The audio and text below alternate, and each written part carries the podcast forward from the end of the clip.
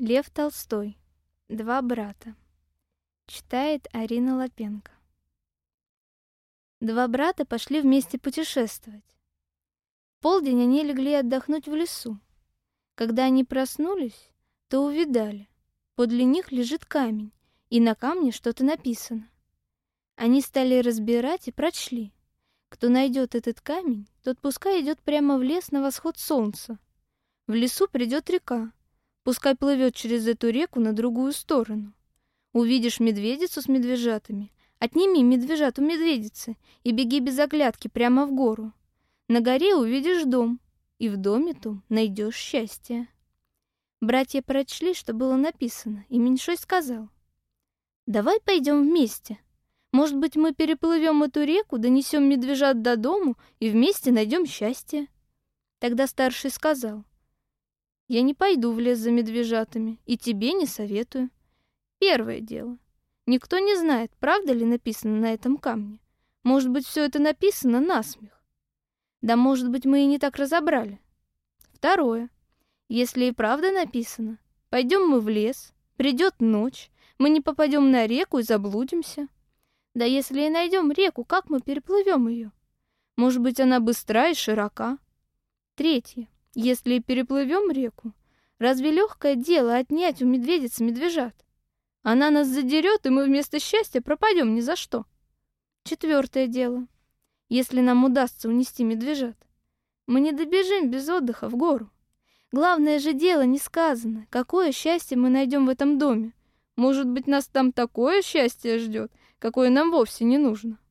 А младший сказал, по-моему, не так. Напрасно этого писать на камне не стали бы. И все написано ясно. Первое дело, нам беды не будет, если попытаемся. Второе дело, если мы не пойдем, кто-нибудь другой прочтет надпись на камне и найдет счастье, а мы останемся ни при чем.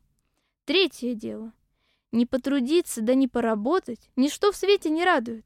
Четвертое, не хочу я, чтобы думали, что я чего-нибудь-то побоялся. Тогда старший сказал, и пословица говорит, искать большого счастья, малое потерять. Да еще, не сули журавля в небе, а дай синицу в руки. А меньшой сказал, а я слыхал, волков боятся в лес не ходить. Да еще, под лежачий камень вода не потечет. По мне надо идти. Меньшой брат пошел, а старший остался. Как только меньшой брат вошел в лес, он напал на реку, переплыл ее и тут же на берегу увидал медведицу. Она спала. Он ухватил медвежат и побежал без оглядки на гору. Только что добежал доверху, выходит ему навстречу народ. Подвезли ему карету, повели в город и сделали царем. Он царствовал пять лет. На шестой год пришел на него войной другой царь, сильнее его. Завоевал город и прогнал его. Тогда меньшой брат пошел опять странствовать и пришел к старшему брату. Старший брат жил в деревне не богато, не бедно. Братья обрадовались друг другу и стали рассказывать про свою жизнь. Старший брат говорит, «Вот и вышла моя правда. Я все время жил тихо и хорошо, а ты хоть и был царем, зато много горя видел». А меньшой сказал, «Я не тужу, что пошел тогда в лес на гору. Хоть мне и плохо теперь, Зато есть чем помянуть мою жизнь. А тебе и помянуть-то нечем.